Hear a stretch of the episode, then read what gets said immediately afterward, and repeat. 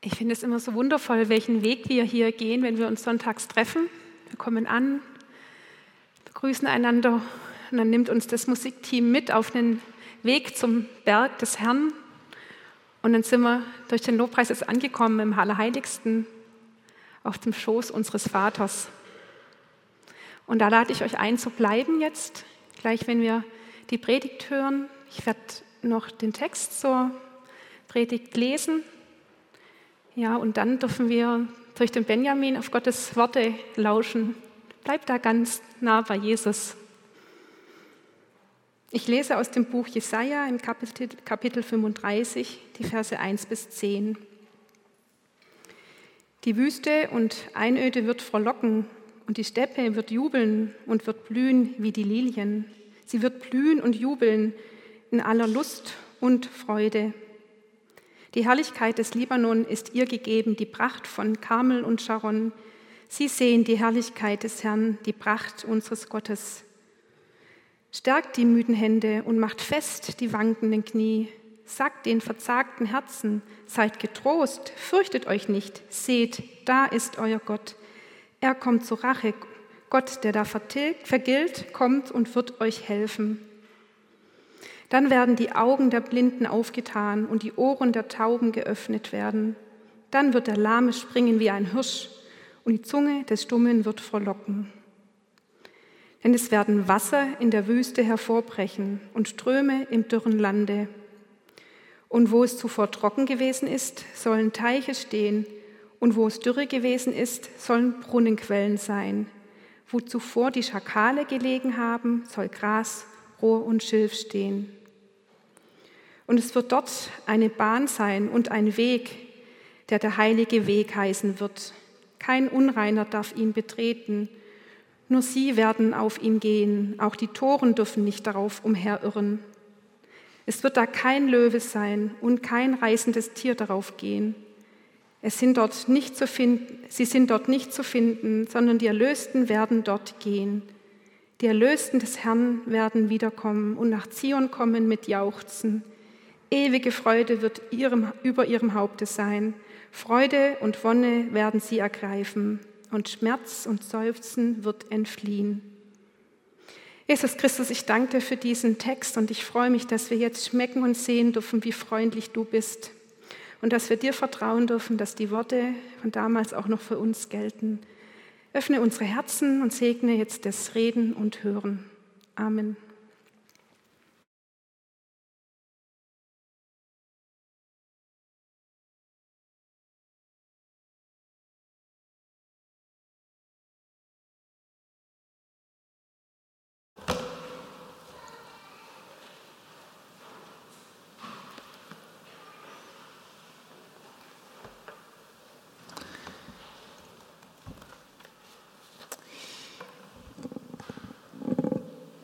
Ja, liebe EAG-Gemeinde, heute ist quasi das Staffelfinale eurer Predigtreihe Wüstenzeiten. Ihr habt die Wüste in ganz unterschiedlichen Bibeltexten angeschaut und kennengelernt. Wüste, das ist ja eigentlich ein ganz trockenes Thema, aber ihr habt euch äh, ganz schön viel damit beschäftigt und heute hört es ja dann auch ganz fröhlich auf, Wüste als Ort der Verheißung. Unser Bibeltext ist auch so eine Art Staffelfinale. Sagen wir mal so, es ist Folge 35 des Jesaja-Buchs, das Kapitel 35 im Buch Jesaja. Und da endet der erste Teil des Jesaja-Buches. Ein ewiges Hin und Her zwischen Gott und seinem Volk und den Nachbarvölkern 34 Folgen lang hat Gott versucht, ähm, sich mit denen zu arrangieren, hat sich über sie geärgert, hat ihnen ihre Fehler vorgehalten, hat ihnen Vergebung und Hilfe versprochen und musste dann doch immer wieder an ihrer Dickköpfigkeit verzweifeln. Wie gesagt, so ein ewiges Hin und Her, auf und ab.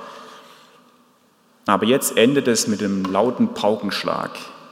Gott verspricht, die Wüste wird blühen. Die Wüste wird keine Wüste mehr sein. Die Wüste wird zum Ort der Verheißung, zum Ort des Versprechens Gottes. So weit, so gut. Aber was ist Wüste eigentlich? Die meisten von uns denken da ja an so Sanddünen, äh, so riesige Sanddünen und dann vielleicht aus einem Westernfilm so ein ausgebleichtes Rinderskelett, was da irgendwo rumfährt. Auf jeden Fall ein ganz exotischer und auch irgendwie toter Ort ohne Leben. Nur das stimmt so nicht. Zumindest nicht für die Israeliten, zu denen Jesaja geredet hat. In Israel gibt es erstens keine Sanddünen, könnt ihr lang suchen. Und zweitens war die Wüste für den Israeliten vor allem eines, nämlich völlig normal. Erstens, Wüste ist normal. Israel ist ein Wüstenland, abgesehen von See Genezareth, Jordan und diese Sharon-Ebene, das ist also die Ebene am Mittelmeer, ist Israel Wüste. Mehr oder weniger. Je höher man vom Meer aus nach oben steigt, umso trockener wird es. Und wenn man dann die Kuppe übersteigt von diesem Gebirge und wieder runtergeht zum Jordan oder zum Toten Meer, dann ist man endgültig in der Wüste Juda. Da seht ihr hier ein Bild. Äh, das ist die Gegend, wo David seine Schafe gehütet hat. Ja, also nichts mit grünen Wiesen oder so. Äh, die Wüste Juda. Genau dort hat er seine Schafe gehütet. Oder der Negev, also der Südteil von Israel, das nennen wir auch Wüste, wir Deutschen nennen das Wüste. Da habe ich auch ein Bild. Ja, der sieht so aus. Aber auf Hebräisch bedeutet Negev einfach nur Süden. Ja, das ist nichts Besonderes, das ist halt der Südteil von unserem Land. So. Da kann man gut leben. Da, hat, da trieb man seine Tiere hierhin und dorthin, wo man eben ein paar Pflanzen und einen Brunnen fand. Und selbst in den Teilen Israels, die keine Wüste sind, wenn man da im Sommer vorbeischaut als Europäer, ist das alles braun und trocken und staubig. Und wir würden sagen, das ist ja wie in der Wüste. Wüste war Israels Alltag. Wüste bestimmte ihr Leben. Und es war nichts Schreckliches erstmal, das war normal. Wüste ist normal. Das ist nicht nur der Alltag der Israeliten damals, das ist auch unser Alltag als Christen. Wüstenzeiten sind ganz normal. Wir sagen bei uns halt selten Wüste dazu, wir sagen vielleicht der triste Alltag, vor allem jetzt im Herbst, wenn es wieder neblig wird. Aber es geht in die gleiche Richtung. Und ich glaube, wir müssen uns das einfach mal klar machen, Wüstenzeiten sind ganz normal. Vielleicht sagt ihr jetzt, ja, das ist nichts Neues, das weiß ich auch, dass es einen Alltag gibt. Ja, das hoffe ich doch, dass ihr das wisst. Aber was ist der Anspruch an unseren Alltag? Was ist der Anspruch an unser Leben? Wenn man das immer wieder so liest und hört, was so das christliche Idealleben ist, ja, dann meint man ja meistens, das ist, das, das ist der Himmel auf Erden. Da ist man immer fröhlich und glücklich, weil man an Jesus glaubt. Ja, der Glaube gibt einem immer gute Laune. Man hat einen tollen Job, weil Gott einen segnet. Man hat einen tollen Ehepartner, zwei plus x kerngesunde, super anständige, hochintelligente Kinder. Ähm, man hat ganz viele tolle Freunde und die Gemeinde ist wirklich immer der vollkommene Ort der Gemeinschaft. Ja. So sollte das christliche Leben aussehen. Tut es aber nicht. Im Gegenteil. Da gibt es auch Resignation, da gibt es Trauer, Arbeitslosigkeit, Einsamkeit, Ehekrisen, Glaubenskrisen, Krankheit, Tod, Stress mit Kindern, Eltern, Geschwistern, Kollegen und vor allem mit den Leuten in der Gemeinde. Das ist der Alltag und das ist die Normalität. Oft, nicht immer, aber oft. Warum sage ich das? Damit wir uns nicht immer selber belügen, Wüste ist normal, auch in unserem Leben als Christen, auch wenn wir von ganzem Herzen an Jesus glauben. Ja, sogar unser Glaube kann zur Wüste austrocknen. Und ich glaube, das bewahrt uns einfach vor überzogenen Ansprüchen an uns selbst und an die anderen auch. Auch an unsere Gemeinde und an unseren Glauben. Wenn es dir so geht, dann brauchst du nicht denken, du bist irgendwie schlechter oder ein schlechterer Christ, wir sind einfach alle ganz normale Menschen, auch als Christen. Und deshalb ist das Leben oft eine Wüste, weil wir selber nichts anders machen können, weil uns was fehlt. Wüste ist nicht deshalb Wüste, weil der Boden schlecht ist. Im Gegenteil, es gibt Wüsten, die waren früher mal fruchtbar. Nordafrika, ja, Algerien, Tunesien, das war die Kornkammer des Römischen Reichs. Aber jetzt gibt es kein Wasser mehr. Israel ist auch ein fruchtbares Land, aber da regnet es halt nicht so viel. Wüste wird dann zur Wüste, wenn das Wasser fehlt. Und wenn der Regen zu lange ausbleibt, dann wird die Wüste tatsächlich zu einem Ort des Todes. Zweitens, Wüste braucht Wasser. Wenn Wasser dazukommt, dann wird aus der Wüste ein blühendes Land. Das hier ist auch ein Bild aus Israel, wenn es geregnet hat.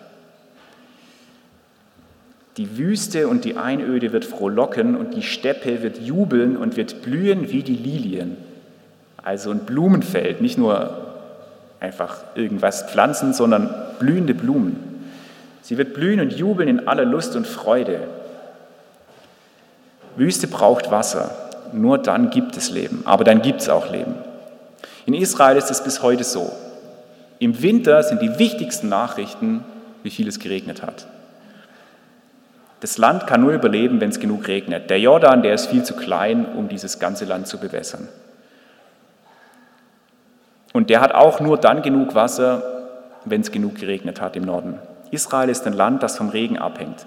Das ist ganz anders als in Ägypten oder in ähm, Assyrien, Babylonien, also im Irak.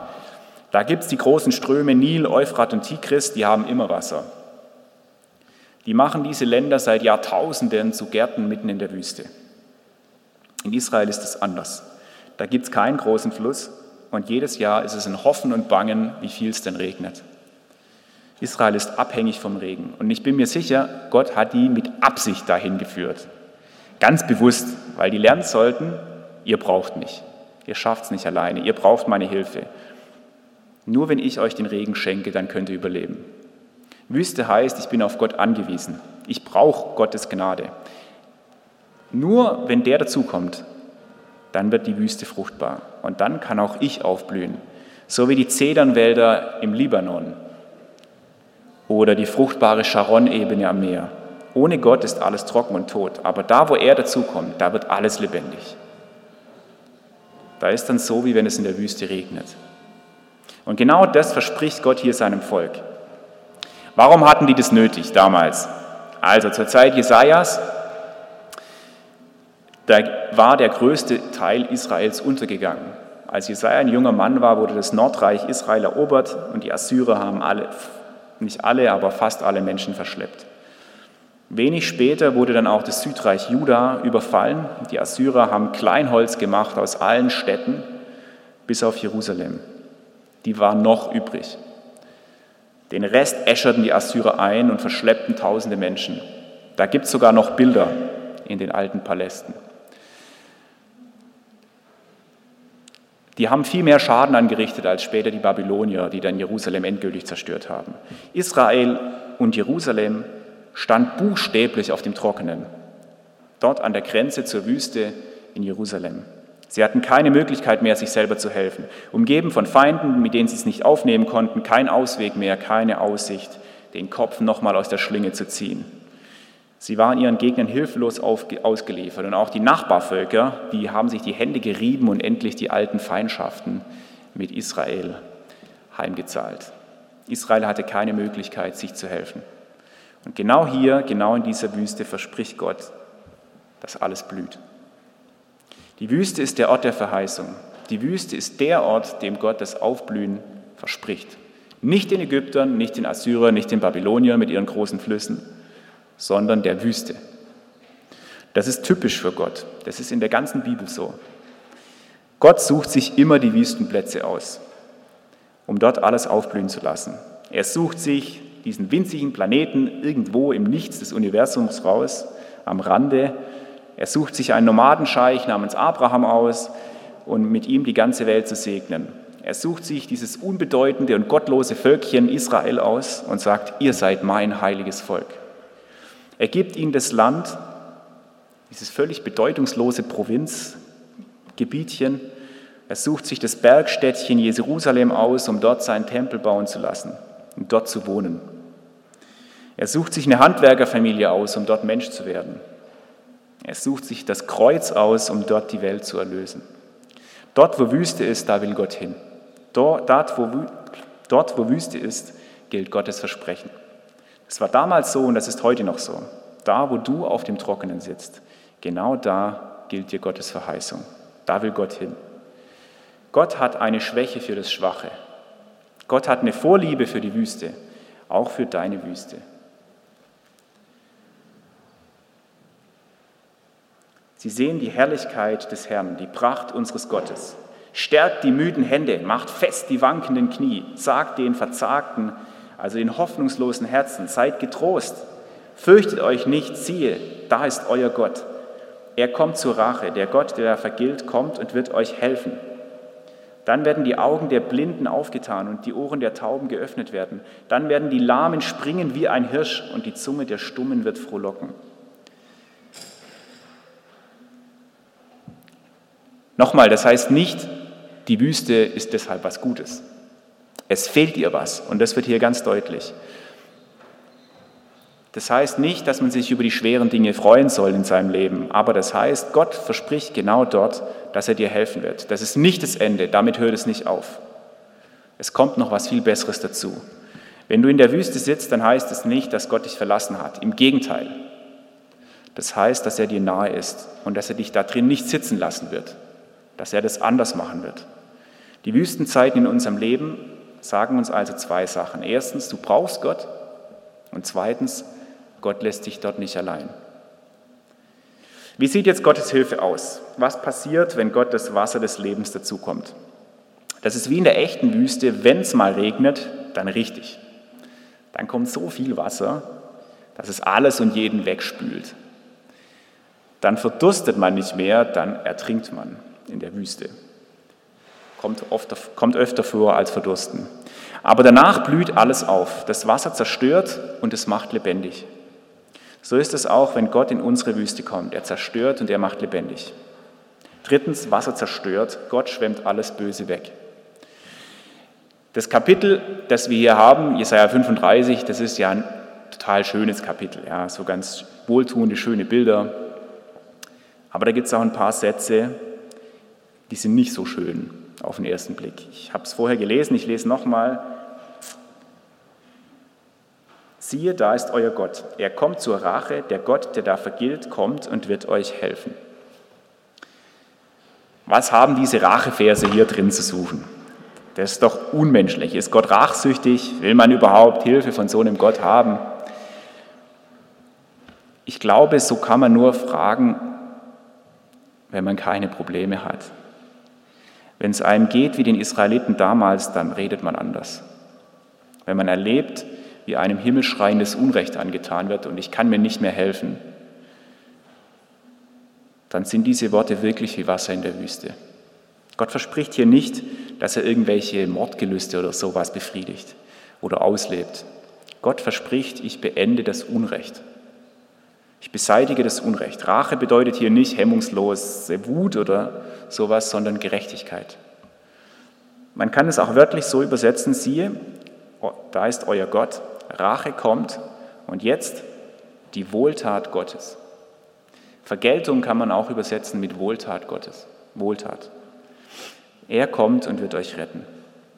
Die Vergeltung Gottes ist eine Wohltat für die Unterdrückten und die Misshandelten. Für die, die Unrecht tun, ist es nicht so schön, aber für die, die Unrecht leiden, ist es Gerechtigkeit, Befreiung, Rettung. Und deshalb glaube ich, dass wir, wir Westeuropäer, wir haben immer so ein Aber gegen diese Verse. Aber das können wir vor allem deshalb machen, weil wir auf so einer Insel der Reichen sitzen und es uns eigentlich ganz gut geht. Wir haben, es stimmt ja auch, Rache ist verheerend, wenn Menschen sich daran machen. Aber hier handelt Gott und er schafft Gerechtigkeit. Hier ist Gott die Sturmflut. Und Gottes Sturmflut zerstört nicht wahllos, wie das bei uns im Land war vor ein paar Wochen. Gott verursacht keine Kollateralschäden. Gott reißt nur das mit, was böse ist. Gott zerstört den Zerstörer, Gott zerstört das Böse. Und das ist gut so. Das tut gut, das brauchen wir. Wir brauchen das, dass Gott wegreißt, was zerstört, was uns zerstört. Und das ist befreiend. Meine Großeltern, die haben immer gesagt, sie seien Gott dankbar, dass Deutschland den Krieg verloren hat. Und wenn man das als Kind hört, denkt man sich, Was? Äh, das kann doch nicht sein. Warum? Warum soll es gut gewesen sein, wenn unser Land einen Krieg verloren hat? Aber es stimmt. Es ist gut, dass Deutschland damals den Krieg verloren hat. Es war Befreiung von unglaublichem Unrecht. Und ich denke, so ähnlich ist das hier gemeint. Gott befreit vom Bösen. Aber Wasser zerstört nicht nur, Wasser macht lebendig. Und das ist jetzt das letzte. Viertens, Wasser macht lebendig. Gott macht lebendig. Denn es werden Wasser in der Wüste hervorbrechen und Ströme im dürren Lande. Und wo es zuvor trocken gewesen ist, sollen Teiche stehen. Und wo es dürre gewesen ist, sollen Brunnenquellen sein. Wo zuvor die Schakale gelegen haben, soll Gras und Rohr und Schilf stehen. Das Bild, das Gott hier aufmalt, das ist das Bild des Paradieses, der Garten Eden, ganz am Anfang der Welt. Ich lese nochmal vor von ganz am Anfang, als Gott die Welt geschaffen hat. Und Gott, der Herr, pflanzte einen Garten in Eden im Osten. Und er setzte dorthin den Menschen, den er gebildet hatte. Und Gott, der Herr, ließ aus dem Erdboden allerlei Bäume wachsen, begehrenswert anzusehen und gut zur Nahrung. Und den Baum des Lebens in der Mitte des Gartens und den Baum der Erkenntnis des Guten und Bösen. Und ein Strom ging von, e, geht von Eden aus, den Garten zu bewässern. Und von dort aus teilt er sich und wird zu vier Armen. Ein Garten, in dem es keinen Regen braucht, weil vier Flüsse da sind und ihn bewässern. Ein Garten, in dem einfach alles von selber wächst. Genau so soll es wieder werden. Und Gott ist noch nicht fertig. Er beschreibt es noch genauer, wie er sich diesen, dieses Paradies vorstellt. Es wird dort eine Bahn sein, die der heilige Weg heißen wird. Kein Unreiner darf ihn betreten, nur sie werden auf ihm gehen. Auch die Toren dürfen nicht darauf umherirren. Es ist da kein Löwe, und kein unreißendes Tier wird darauf gehen. Sie sind dort nicht zu finden, sondern die Erlösten werden dort gehen. Die Erlösten des Herrn werden wiederkommen, nach Zion kommen mit Jauchzen. Ewige Freude wird über ihrem Haupte sein. Freude und Wonne wird sie ergreifen und Schmerz und Seufzen wird entfliehen. Keine Menschen mehr, die ohne Gott leben und zerstören. Keine Raubtiere, die töten, kein Schmerz mehr, keine Trauer mehr, nur noch ewige Freude. Gott verspricht den Leuten in Jerusalem hier, ich mache alles wieder gut. Ich stelle das Paradies wieder her. Was für ein Versprechen. Ganz schön großspurig, so ein Versprechen. Außerdem passiert es überhaupt? Ja, ist es nicht ein leeres Versprechen? Vorhin habe ich ja gesagt, wir sollen unsere äh, Ansprüche nicht so hoch setzen und äh, das ideale Leben gibt es ja gar nicht. Ja, so ist es. Wir sind noch nicht so weit. Wir sind noch immer in der Wüste. Wir haben Gottes Versprechen gehört, aber wir haben noch nicht die Erfüllung erlebt. Was bringt es uns dann, dieses Versprechen? Ist es noch ein leer, doch ein leeres Versprechen, das wir sowieso nie erleben? Und ich denke, die Antwort finden wir auch wieder im Buch Jesaja. Wenn wir da mal schauen, wie geht es weiter? Was macht Gott bei Jesaja? Wie macht er sein Versprechen wahr? Ganz langsam, Schritt für Schritt tut er das. Wir sind jetzt quasi mit Staffel 1 fertig. Dann kommt Staffel 2, die ist ganz kurz. Da rettet Gott die Jerusalemer aus der Hand der Assyrer. Die Assyrer können diese letzte Stadt nicht erobern, aber der Rest des Landes liegt tatsächlich in Schutt und Asche. Die Jerusalemer bekommen das, kommen mit dem Leben davon, aber von Paradies kann noch keine Rede sein. Gute 100 Jahre später wird Jerusalem dann tatsächlich erobert. Nur diesmal sind es die Babylonier. Aber dann geht das Jesaja-Buch weiter. Jetzt kommt Staffel 3. Gott verspricht nicht nur die Rückkehr aus der Gefangenschaft, sondern auch einen Retter. Das ist kein paradiesischer Held, das ist ein leidender, geschlagener Knecht Gottes, eine jämmerliche Gestalt. Jesus ist der, der dieser Knecht Gottes ist, der, der uns das Paradies wieder zurückbringt. Aber er tut es eben am Kreuz in der Wüste. Und er stirbt dort. Indem er selbst in die Wüste geht, kauft er für uns das Paradies wieder zurück. Aber noch haben wir nur den Kaufvertrag. Ein Stück davon, ein kleines Rinnsal, so wie der Jordan in Israel. Aber das ist schon zu sehen. Jesus, der Knecht Gottes, besiegt den Tod und seine Anhänger tragen das Versprechen Gottes in die Welt hinaus. Das war Staffel 3 bei Jesaja. Und jetzt kommt die Staffel 4, die letzte Staffel. Gott macht die Welt neu. Und dann erst wird alles wieder gut. Damit endet das Buch Jesaja, dass Gott die ganze Welt neu macht. Und so ist es auch in unserem Leben als Christen. Es ist wie das Land Israel. Der größte Teil, der ist halt Wüste. Aber es gibt ein paar Ecken, an denen wird es sichtbar, was daraus werden wird, was die Zukunft bringt. Wir werden krank und wir sterben, aber wir erleben immer wieder, dass Gott heilt. Wir streiten, aber wir erleben auch Versöhnung und Vergebung. Unsere Gemeinden ärgern uns oft, aber in diesen Gemeinden spricht Gott zu uns und begegnet uns.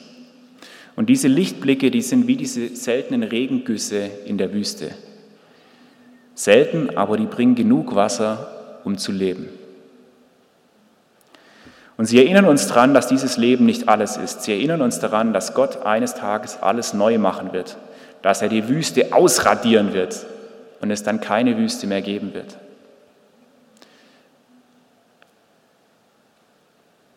Wie hier in Deutschland, wir sind ja so reich, dass wir den Himmel manchmal ganz vergessen. Aber Gott erinnert uns hier dran, der Himmel wird alles in den Schatten stellen. Alles, was wir hier Schönes im Leben haben. Das wird so unendlich viel besser und schöner, das könnt ihr euch gar nicht vorstellen. Das ist keine Weltflucht, im Gegenteil. Ich glaube, dass der Ausblick auf den Himmel das Leben hier im Alltag erst richtig lebenswert macht, erst richtig schön macht. Der Ausblick auf das Paradies, den Garten, in dem alles gut ist, der Ausblick auf das ewige Leben macht das irdische Leben erst wirklich schön. Und deshalb möchte ich euch ermutigen, diese kleinen Rinnsale in eurem Leben zu entdecken, euch daran zu freuen Gott dafür zu danken.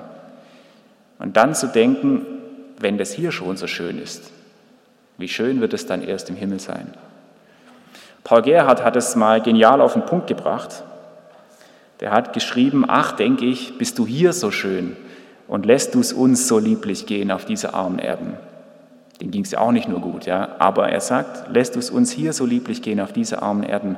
Was will doch wohl nach dieser Welt dort in dem reichen Himmelszelt und güldenen Schlosse werden? Amen.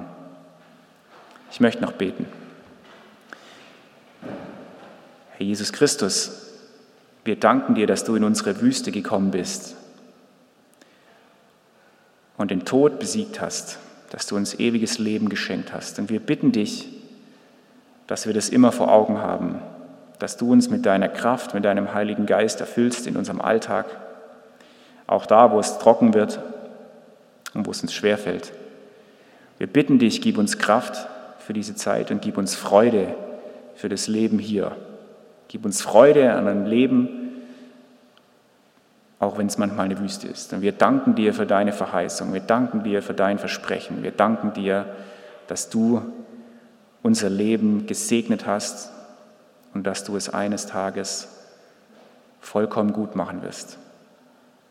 Amen.